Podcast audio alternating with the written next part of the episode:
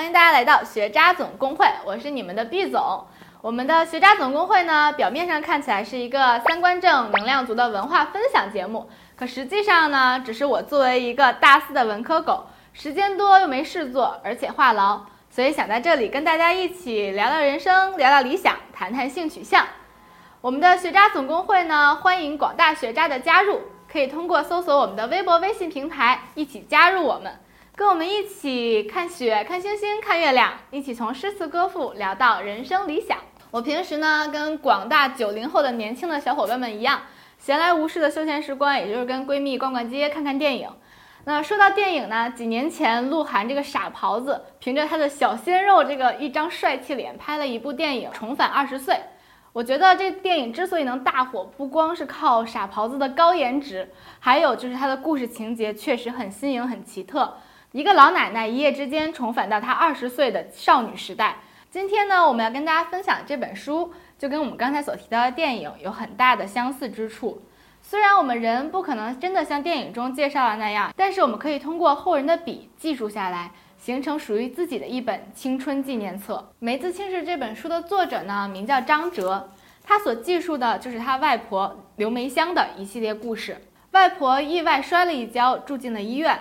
这个契机正好让张哲翻出了外婆的毕业纪念册，也正是这本毕业纪念册，把外婆的思绪也带回到了他的少女时代。就像张哲在这本书中所提到的他的写作目的一样，从认识这个被我称作外婆的人那天起，她就一直是个老太太。如果说岁月为她带去过什么改变，那也只不过是老，更老，都这么老了。但是在那之前呢？没有人生下来就是老人，外婆也一样。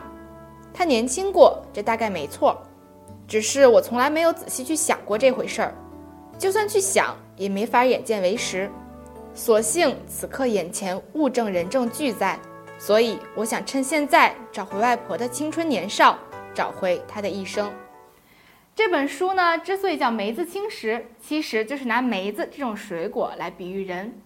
人和梅子一样，都是从无到有，从轻到熟，从熟到落。这本书呢，其实有两条主线，一条是跟我们一样，二十一世纪他的孙子去找外婆回忆；另外一条主线呢，就是外属于外婆的少女时代。外婆的毕业纪念册里面有着又一张又一张的同学录，而这一张张同学录背后隐藏的是一个又一个鲜活的故事。那是上个世纪三十年代的浙西南农村。刘梅香的家里原本有十三个兄弟姐妹，可是有十一个都已经在很小的时候就夭折了。除了梅香，只有一个妹妹活了下来，可是她也没有活过二十岁。可能作为像我一样九零后的宝宝，真的不能理解，不能去想象，他的父母经历过怎样的伤痛，面对着一个又一个的孩子离他们远去，经历了十二次白发人送黑发人的痛苦。但是当我看完这本书之后，我可能渐渐的能体会、能明白他们父母的心情，他们并不是不心痛，只是麻木了。在那个年代，孩子对于父母的意义，远远是我们今天生活在二十一世纪这些幸福的八零后、九零后们所不能体会的，更不能理解的。还有这样的事情：一记闷响，几声尖叫，又一记闷响。爸爸，爸爸，你不好这样的，好怪我的，怪他自己投错了人家。他把女儿的尸体扫在本集里，趁天还没亮，走到桥头上灌进溪坑。到了太阳出来，一个放牛的伢儿路过，看到尸体，兴奋地乱跑乱叫：“哪个婊子生的不要了？哪个婊子生的不要了？”这一段所描写的就是外婆的婶婶生下了第四个女孩，叔叔就亲手把她的孩子摔死了。试想一下，这样的事情如果发生在我们。二十一世纪的今天，“衰女婴”“农村”这样的词语一旦出现在我们的微博、微信里，那一定会即刻刷爆了我们的微博热搜头条。可是，在那个时代，这样的事情却是司空见惯。可能不只是女婴，男婴也逃不掉这样的命运。就像我们书中所写到的，但是那时候农村里对这类事儿见多不怪了，何止女儿？有的人家生下的男伢儿也要灌死，因为抽壮丁的规则是三抽一，五抽二。这里生了一个男伢儿出来，上面的大儿子就不得不去当壮丁了。所以大家对这种事儿背后讲讲闲话，当面却不点破，让阿叔把女儿捡回去埋掉了事，没有报警，甚至连道德的批判都没有。这件事情时隔了七十年，对于梅香来说还是具有很大影响的。其实像这样重男轻女的事情，在那个时代的农村并不少见。许多女孩子要像男孩子一样去放牛，不仅要受到男孩子的欺负，而且像什么家族祠堂要分肉，女性一般都是没有份儿的。其实这种现象在我们解放之后有了很大的改变，在我国女性的地位确实也有很大的提高。但是我们不得不承认，在一些小事上，我们还是能看到男性和女性的差别待遇。就像宝宝的妈妈曾经跟宝宝讲过她小时候的故事，那时候他们住在北京东四十条的一个四合院里。那时候凡是家里要来的客人呀，叔叔伯伯、阿姨婶婶来了，只有舅舅还有大人们能够上桌。像他跟姨妈的命运呢，就只是拿着个小瓷碗，搬着个小板凳，坐在四合院的小桌子上吃饭。那时候他们能分出来一道芹菜炒肉末，就已经觉得幸福的要飞上天了。当宝宝听到妈妈讲完这个故事的时候，就半开玩笑的跟妈妈说：“这件事儿也就是发生在你们身上，你俩也太好受欺负了吧？这如果是发生在我身上，今天你们敢不让我上桌吃饭，那我肯定把桌子都得给掀了呀。”可是后来妈妈跟我说了一句话，这句话我也是看完了这本《梅子青时》，觉得嗯，真的是这样。妈妈那会儿就告诉我，那是因为你没生在那个时代。可是呢，就是在梅香的这个年代，她居然也分到过一次肉，那就是她小学毕业。梅香无疑是一个幸运的女孩，在那个时代，她是非常非常少有的接受过教育、能够读书识字的女孩。但是她的读书之路也并不是那么顺利。当时侵华日军南下，湘湖师范呢搬到了她的家乡松阳。于是梅香就下定决心想去读湘湖师范，然后成为一名人民教师。我终于决定去考湘湖师范。我感觉到这个学校无论师生都平等、朴素、热情、上进。我想成为他们的一员。可是他的爸爸却跟当时大多数人的观念是一样的，认为一个女孩子总归是要嫁人的，读书又有什么用呢？但是好在梅香她有一个开明的妈妈。还有一些亲戚做他的后备军来挺他，尤其是梅香的舅舅，他那时说了一句在那个时代下非常具有前瞻性的话。他和梅香的爸爸说：“以后的世界，男女是要平等的。”可是梅香舅舅以及他一大堆后备军的话似乎都没起什么卵用，反而是地主对他爸的嘲笑还有讽刺，让他爸爸改变了心意，说我女儿读不好书，我就偏偏让她读。偏偏让他读出点出息来给你们看。无论是出于什么样的目的，无疑梅香在那个时代是一个幸运的姑娘。想想我们现在的生活，的确女生的地位跟那会儿比，确实有很大很大的提高。但是在我们的生活当中，这种男女之间的差别待遇其实还是存在的。就拿二胎政策来说吧，我们都知道现在开放了二胎政策，在我们的这个年代，我们九零后、八零后。家里都有独生子女政策，只能生一个孩子。但是在我国一些极个别的地方，其实还是有这样一条默认的潜规则的：如果家里第一胎生的是个女孩，将会被允许生第二个孩子。这很明显，其实就是一种男女性别上的差别对待嘛。再拿我们现在跟宝宝一样的毕业生来说，许多找工作的同学都会跟我在这儿抱怨。啊，他们只要男生不要女生，女生你看我这个条件也符合，那个条件也符合，可是他们来连给我面试的机会都不给我有多好，他们根本不知道，一定是他们瞎了眼。这就是一种发生在我们身边的对男性和女性的差别待遇。我们必须得承认，有一些女生她确实很优秀，各方面都可能符合这个企业的选择员工的标准，但是就是因为我是女生，她连给你进面试、进二面、进三面的。资格都没有给你。我们再来说前两天大家一直在探讨的女生节跟妇女节的争辩，有人提出了我们不要过妇女节，我们要过女生节，因为他们认为妇女代表的就是一种年老色衰、陈旧的女性形象，但是女生呢，说起女生，大家想的就是青春、年轻、活泼、洋气、积极向上的一个美少女的形象，但其实，一个真正有魅力的女性。它的魅力所在不是在乎人家称为你是女生还是妇女，而是你自己怎么样定位你自己。我们总在提倡女权、女权、女权，但其实我们所说正正常健康的女权，不应该只是给女性额额外的保护、额外的照顾。我们所强调的女性女权，应该是平权。平权的第一步，其实就是给予女性尊重，给予她们平等的舞台，让她们去施展自己的魅力。让他们去实现自己的人生价值，不要因为我是个女生，我就应该比男生弱；不要因为我是个女生，我拥有的机会就比男生少。女生也一样可以很厉害。所以在我们都在宣扬女权主义的同时，我们要做的第一步就是让全社会、让全体男性给予我们女性一个舞台。只要你给我舞台，我就能嘚瑟。所以，其实我们可以看到，梅香的命运之所以能够改变，正是因为她读了书。作为二十一世纪的女宝宝们，我们也要像梅香一样多读书，才能掌握自己的命运。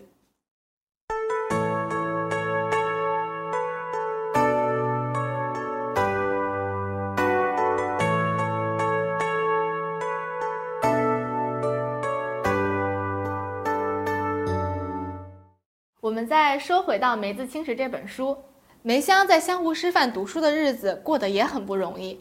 那时候正好赶上日军侵华，八年抗战，湘湖师范七千校址。为了躲避日军的扫荡，他们甚至都把寺庙借来当做教室。梅香许多的小伙伴，可能前一秒还在跟他们一起谈天说地，后一秒就被日军的轰炸炸得尸骨无存。有一次，梅香正好赶上放假回家，碰上了日军的扫荡，梅香和妹妹跟着爸爸一起逃到了山里。但是还有好多女孩子并没有像梅香和她妹妹那么幸运，逃不掉的女孩子无奈只能被日军玷污糟蹋。所以这也就是为什么像梅香一样，我们的祖辈不能理解现在许多宝宝们能够喜欢日本的动漫，喜欢日本的 cosplay，喜欢日本的歌手影星。其实这就是因为我们两辈人所经历的不同，所以我们的感受也不同。梅香从湘湖师范毕业了之后，如愿成为了一名小学教师。但是他也跟我们这些刚步入职场、初生毛犊的大学生一样，那时候他也对学校里面一些看不惯的事情、看不惯的人、看不惯的做法有他自己的意见，所以也因此他丢掉了几次工作。最后几经辗转，他到了杭州的一所小学当上了语文老师，这一当就是几十年。在十年浩劫期间，还是有学生去给他贴大字报，但是梅香依旧不为所动。学生贴归贴，我教归教，依旧好好上课，天天向上。但是有意思的是，给他贴大字报的这个学生，最后居然也成为了一名老师，不仅成为老师，还成为了学校的校长。最后居然登报向他道歉。记得一九六六年那轰轰烈烈的年代，我还是懵懂的顽童，会写毛笔字，就在同学的鼓励下，写了一张大字报，批判刘梅香老师。刘老师看到我们读不了书，很心痛。就把我们叫到学校，说所有学校都停课了，我给你们上课吧。只要有一个人来听，我就给你们上。我很奇怪，也很感动。刘老师怎么一点儿也不记我的仇啊？我心里总感到对不起。于是每天坚持听课，动机是想报答老师的苦心。听到这儿，其实我们也可以想一想，许许多多这样老一辈的人民教师，人民教师的这个职业，对于他们来说，这是一种标签儿。是一种神圣的职业，是一种他们身上所具有的使命感。就像前一段我们微博上了热搜的一个热门新闻一样，山东师范大学有一位七十四岁的老教授，他退休之后被学校返聘回来给学生们继续上课。但是有一次，因为他忘了上课的时间而没有出现在课堂上，在下一次上课的时候，他主动写了一封检讨，在检讨中他自己主动要求把这封检讨粘贴在他们院系的公告栏上。并且自己主动要求这一个学期的津贴都减免。他和刘梅香一样，都是老一辈的人民教师，他们对于这份职业本身就有一种使命感。就像我们书中也有描写到，九十多岁的刘梅香在教师聚会的时候还要一定执意参加，因为已经没有了跟他同时期同龄的伙伴们，所以在教师聚会的时候连位置都没有坐，受到了排挤。回来忍不住跟我的妈妈吐槽，妈妈也说她，你都九十多岁了，那些刚刚退休下来五六十岁的老太太，你跟人家肯定没有交集啊，不要去了。可是外婆呢？外婆一定坚持要去。她把这个当做学校对于她教师身份的一个尊重跟认可，也是她自己对于教师身份的一种使命感跟荣耀感。我想，如果与其称她为这本梅子青时的女主角儿，可能刘梅香自己本人更希望我们称她为人民教师刘梅香。嗯，我们再说回这本梅子青时，除了我们之前所提到过的男女平等问题，还有刘梅香这老一辈人民教师的职业使命感。我觉得另外一个可以值得跟大家一起说到说到的呢，就是这里面一直也贯穿其中的一条主线——姐妹情。刘梅香在这本书中记述了她两个闺蜜挚友，一个叫陶爱凤，一个叫娄廷芬。他们这个三剑客的小组合呢，老组合，友情一直持续了七十多年。书中呢就有通过他们的一封信来表达他们的友情。那时候梅香放假回家了，恰好赶上下大雨。想起了自己晾的衣服还没有收，于是给陶爱凤写了一封信，让她帮自己收衣服。书中是这样描写的：那次我刚走到家，才想起学校里有两件衣服还晾在衣晾衣杆上，我担心下雨，只好提笔写信给陶爱凤，让他帮我收衣服。那时候又没有电话，通信毕竟不便当，一来一去总要个几天，我十分懊悔，心里估计等到他收到信，学校也早已经下过大雨了吧。结果很快就收到他的回信，让我喜出望外。他这封信的开头每个字我都还记得，香，哈哈哈哈哈哈哈！我已经穿上了，一连串七个哈。信写的跟他的人一样活泼，隔着信纸好像还能听到他爽快的笑声。这封信时隔七十年之后，他还记得清清楚楚。当刘梅香和娄廷芬。去看望已经患上了阿兹海默症的陶爱凤的时候，他们还向他说起了这封信。你想想看，你在松阳广音寺读书，经常到我家里来的。有一次我衣服忘记收了，你写信给我，哈哈哈哈哈哈哈，是你写的，我一直记得。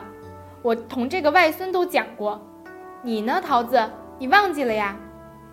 陶爱凤仍然直愣愣地看着他，半天憋出一句：“吃力的话。”你做一做，这封信可能在今天我们看来没有什么特别之处，就像我们九零后、八零后现在发微信也经常会用到这样的表达格式，或者相似的一些 emoji 的表情都是一样的。虽然患上了阿兹海默症的陶爱凤已经记不得他们了，但这封信对于刘梅香而言一直在她心里的最深处。其实宝宝作为一个大四即将毕业的大四狗。现在在宿舍里也会跟我的舍友们经常在一起聊天，聊到这个话题。其实我们没法没办法避免的，就是你身边陪伴你的人一定会一波一波的换。虽然感伤，但你并没有办法阻挡这件事情发生。但是还是要谢谢他们，在你生命的每一个阶段都给你留下过特别幸福、特别温馨、特别值得回忆的那一段经历。其实每个人的生活中肯定都会遇到过这样或那样的好朋友。可能那些人现在已经不在你身边陪伴你，那些曾经跟你一起约饭、约早、约厕所的小伙伴们，可能现在已经身处于几千里、几万里之外。但是我们知道，如果有一天我们想哭的时候，不管打岳阳电话也好，还是 FaceTime 也好，他一定都在那儿等你、陪你、听你说。《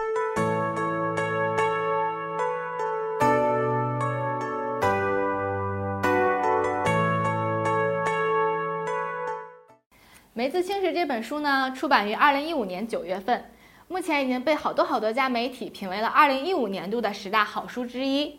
这本书记述了那个大的时代背景下属于外婆的青春记忆。我相信这本书在不久的未来也会被拍成电影或者电视剧。好啦，我们今天的节目就到这里了，小伙伴们可以通过搜索我们的微博、微信，一起加入我们的学渣总工会，也欢迎学渣们多多给毕总提意见。跟着学渣一起来读书吧！扫描二维码关注学渣总工会官方微信，每天都有元气美少女的早安问候，参与互动还有 Kindle 电子书阅读器、视频网站会员卡，多重好礼送你哦！